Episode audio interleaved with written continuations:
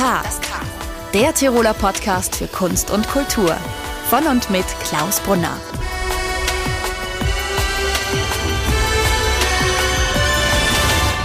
Herzlich willkommen zu einer neuen Ausgabe vom K.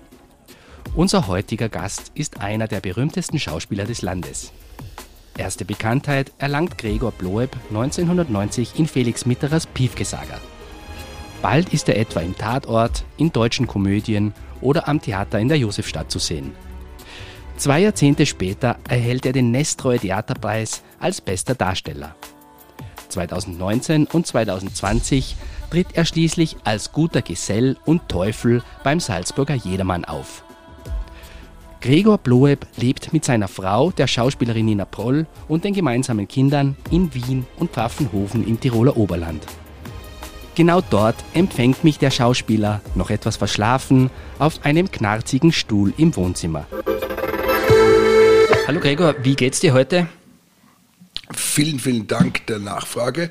Es geht mir gut, gut, gut geht's. Äh, die Sonne lacht, Blende 8, es ist schön, es ist gut. Ich bin ähm, äh, spät aufgewacht, es ist, äh, alle Kinder sind da. Nein, die Älteste ist nicht da aber die kommt dann gleich wieder und es ist alles schön.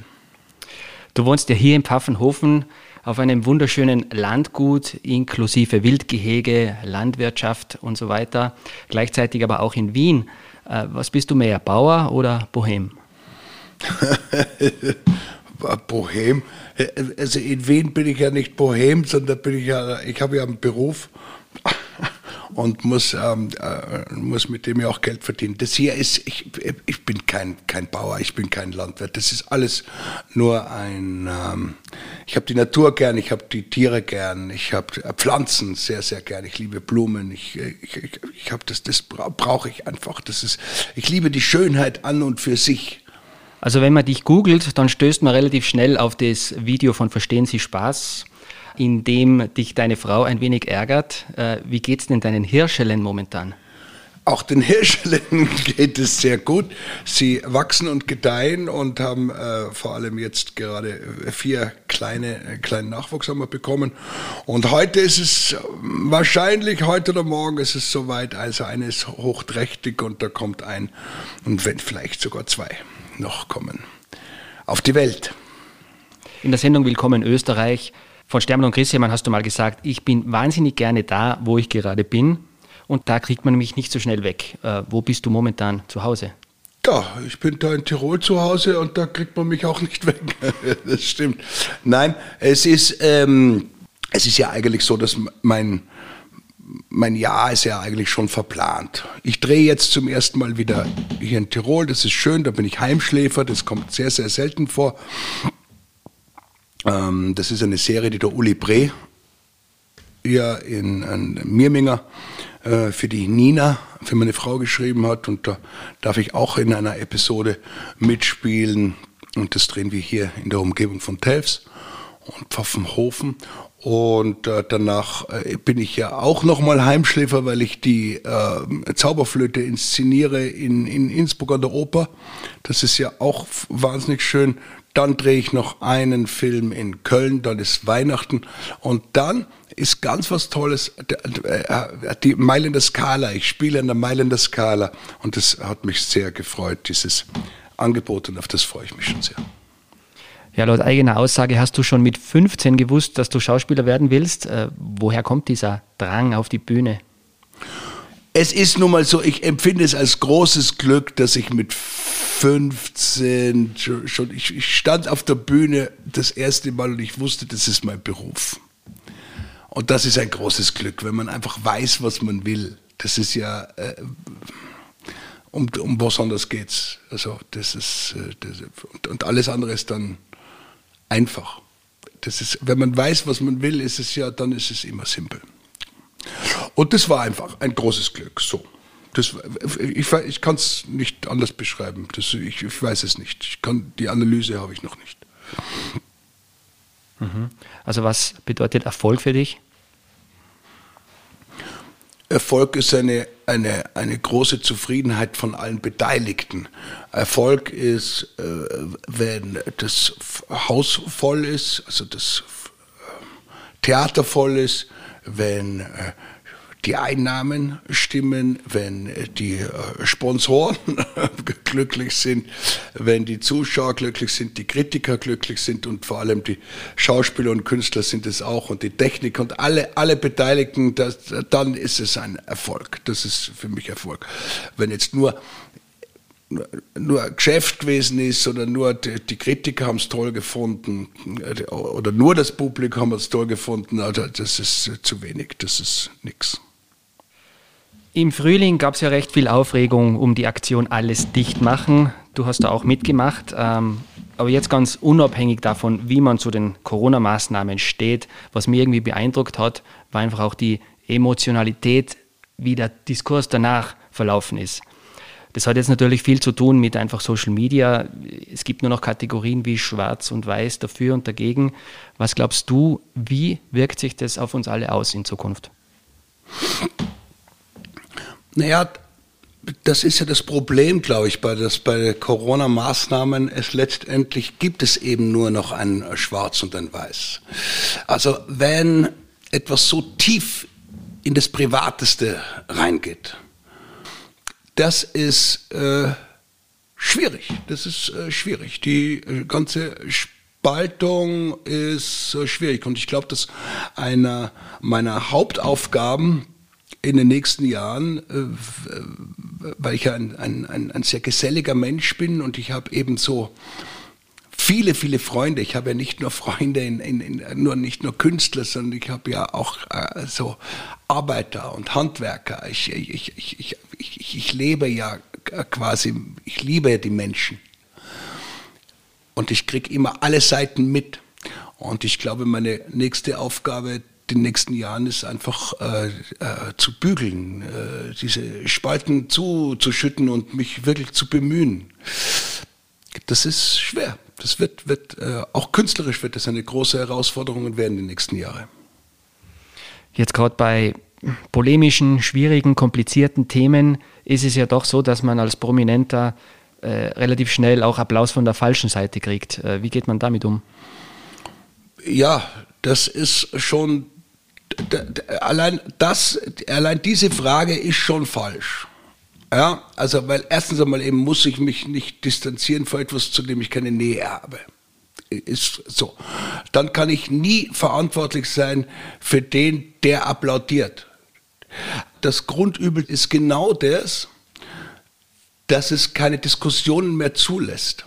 Dass es keinen, nichts mehr, es wird von vornherein ganz klar definiert, das ist gut und das ist schlecht.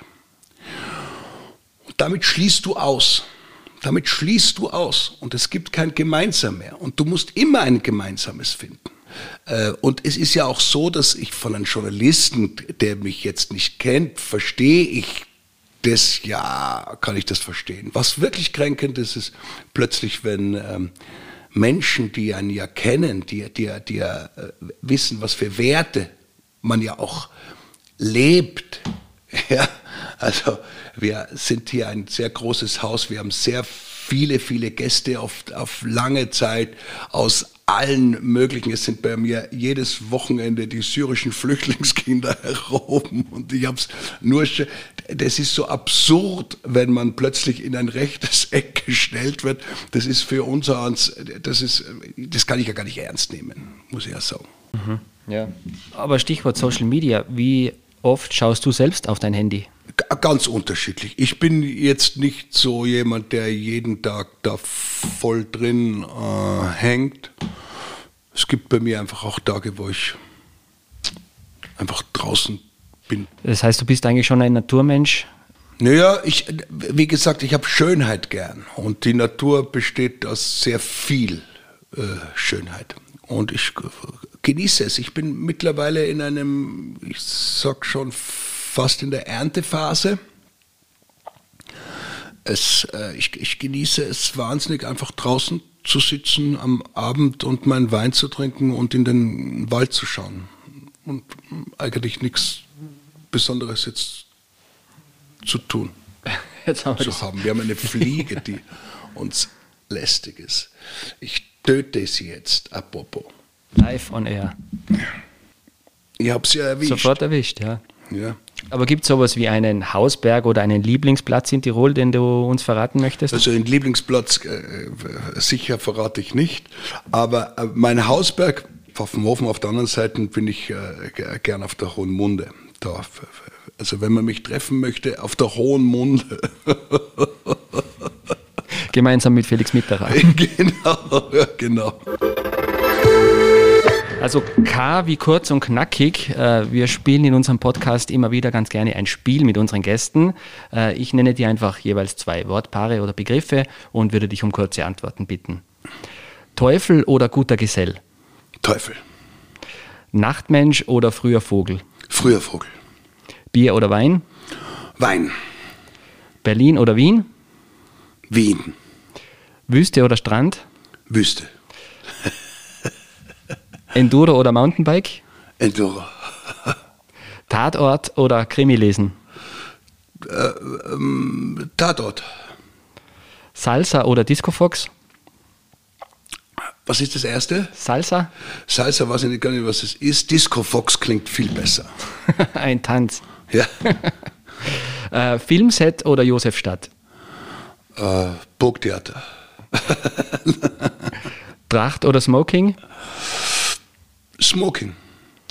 Dorfer oder Thüringer? Beide. Beide. Da würde ich sie beide in den, in den Arm nehmen. Musical oder Oper? Oper. Jazz oder Rock? Rock. Also wenn der Name Gregor Bloeb fällt, dann dauert es meistens nicht lange, bis auch von Tobias Moretti die Rede ist. In einem Interview hat dein Bruder mal gesagt, ihr habt eigentlich ständig eine Competition gehabt. Ist es nach wie vor ein Thema, diese brüderliche Rivalität? Ja, aber die äh, sind ja, die Competition besteht immer darin, also wir sind ja vier Buben, wir sind ja äh, mit, als vier Buben quasi aufgewachsen und da ist es ja, da ist ja Competition ein, das ist ja, jeder Halbsatz ist eine Competition, also man lebt ja nur davon und daraus und dafür. Ähm, aber alles im äh, spielerischen, lockeren Bereich. Jetzt, ähm, ich habe jetzt schon lange eben keine sportlich. Das war einfach eben auch dieses Idiotenjahr, das muss man ja auch sagen. Es hat ja äh, äh, auch in unserer Familie, wir haben uns alle wahnsinnig lang jetzt nicht gesehen.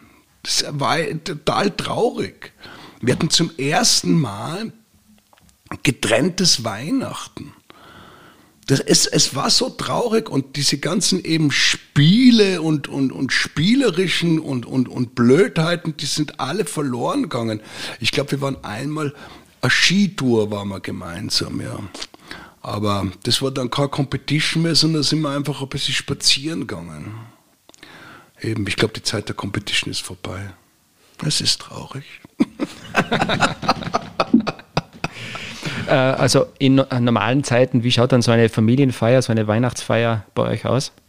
ja, dass einfach alles da ist und, und, und wahnsinnig viele Kinder und äh, wenig Geschenke. aber äh, aber wir, wir, wir, wir, wir schmusen viel und wir weinen wahnsinnig viel vor äh, Glück, das wir uns alle haben. Äh, wir sind ein bisschen eine, so eine sehr sentimentale Familie. Wir lachen zwar auch sehr viel, aber wir weinen auch sehr viel. Wir sind sehr emotional. Und was hätten sich eure Eltern für euch als Beruf gewünscht? Das Angenehme an unseren Eltern, wie auch äh, von uns oder, oder, oder ähm, wir, wir wir sind auch solche Eltern, es ist uns vollkommen blunzen. Es ist uns total egal. Ich lasse den Kindern, ich bin quasi eigentlich nur die ersten drei Jahre für sie zuständig, bis sie äh, die letzte Windel und dann lasse ich sie eigentlich in Ruhe.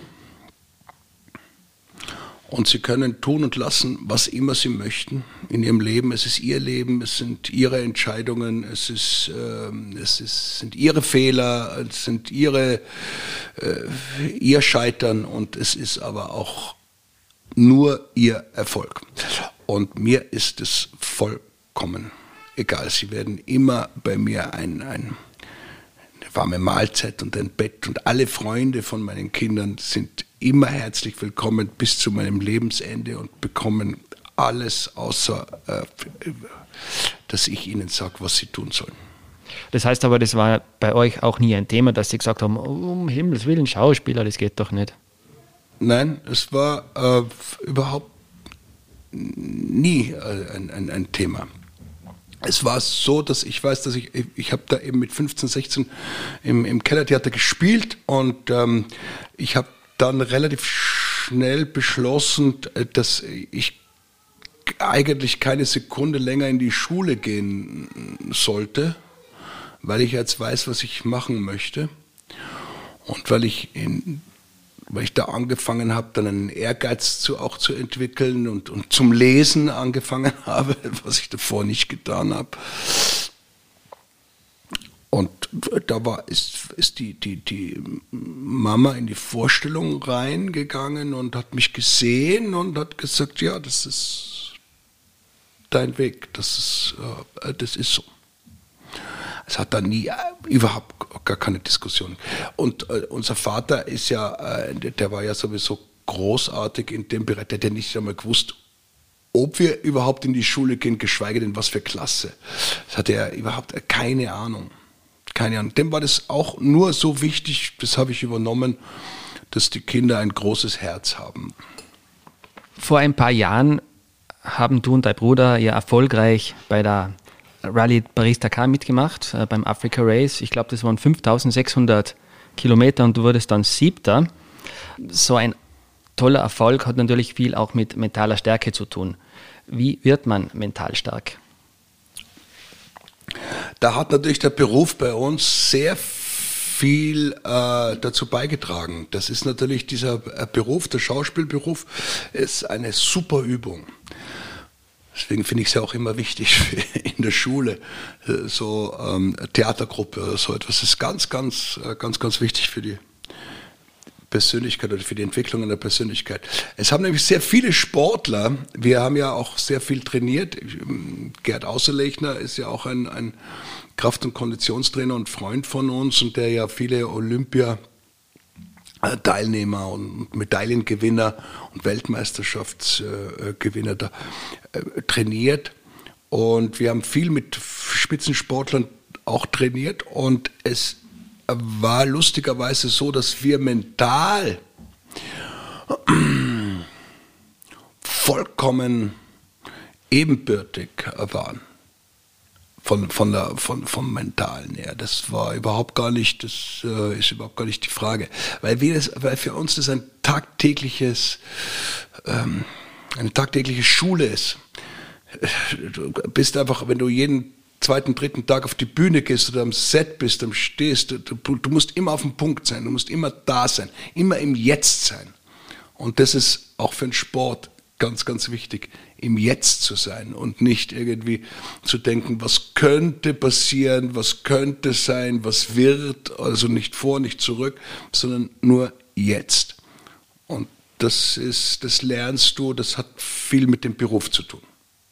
Aber gibt es irgendwas, das dich eigentlich noch nervös macht, das dich aus der Ruhe bringt? Nein, also nervös macht mich jetzt nicht wirklich etwas äh, äh, aus der Ruhe bringen. Das hat etwas schon in, in der, da bin ich jetzt schon in der Kategorie, wenn den Kindern irgendetwas äh, widerfährt, dann werde ich vielleicht ein bisschen nervös. Aber ich werde jetzt nicht nervös wegen wegen einer Premiere oder wegen irgendwas Tollem. Also das ist, äh, da bin ich nicht nervös, da bin ich dann vorfreudig und angespannt und konzentriert. Aber das ist ja auch etwas, was mir großen Spaß macht, sich so zu fokussieren. Also ich, ich genieße es, den, den, den Tag so zu hineinzuleben und nichts zu tun. Das kann ich mittlerweile super gut. Auch nur mit mir selber sein kann ich auch fantastisch. Und dann aber diese Abwechslung, dass man sagt, jetzt da zu sein und sich zu. Aber das hat was auch, das ist natürlich auch alles viel, viel einfacher und, und, und leichter äh, im Alter. Das muss man einfach sagen, das ist, das ist Übungssache, das ist Erfahrung, das ist, das ist ja der Genuss des Alters. Mhm. Und jetzt gerade der Motorradsport ist ja auch nicht ungefährlich. Ähm, wie gehst du mit dem Thema Schmerz um? Den spüre ich nicht. Nein, ich lasse ihn zu, ich lasse ihn nicht mehr zu. Äh, äh, äh, Schmerz. Bei der Rallye, das ist ja eine das ist ja eine Extremsituation, das darf man ja nicht vergessen. Also das ist ja so, dass ich ja ein Jahr lang äh, darauf hingearbeitet habe, trainiert habe, quasi den Beruf aufgegeben habe. Ich habe in der Zeit nur ein Theaterstück gemacht und, und ähm, ein Film, genau, das Weiße Rössel, genau, stimmt. Also das war, sonst habe ich nichts getan, nur trainiert, trainiert, trainiert. Ich war wirklich darauf äh, vorbereitet. Und dann ist, ist es so, dass wenn dann etwas passiert, das ist bei der vorletzten Etappe, bin ich gestürzt und habe mir zwei Rippen gebrochen. Und normalerweise, wenn ich dir jetzt zwei Rippen oder du brichst mir jetzt da oder wir brechen uns jetzt zwei Rippen, so, äh, dann können wir kaum lachen. Vor lauter Weh und Schmerz. Und du musst bei jedem Husten schreist du schon vor lauter Schmerz. Jetzt bin ich in der Wüste und bin dann noch über 700 Kilometer gefahren. Äh, der Mensch funktioniert irgendwann einmal wie ein Viech. Ja, und das ist, und du spürst nichts, du spürst da keinen Schmerz. Dann im Ziel, dann, dann, beziehungsweise nächsten Tag, dann, dann geht's los. Dann spürst du Schmerzen und schreist Voltaren. Aber davor spürst du keinen. In einem älteren Interview hast du dich mal als Fan von Herbert Grönemeyer geäußert, geoutet. Äh, wann ist für dich ein Mann ein Mann?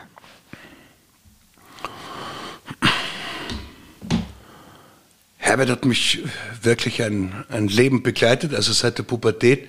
Und das hört ja dann nicht mehr auf. Also in der Pubertät ist es sehr wichtig, die, die Freunde, die, die, die, die Kameraden, die man da in der Pubertät kennenlernt, die begleiten. Und wenn man dann irgendwie diesen, diesen Lebens, diese Lebensphase überstanden hat, dann begleiten sie oft ein, ein ganzes Leben lang.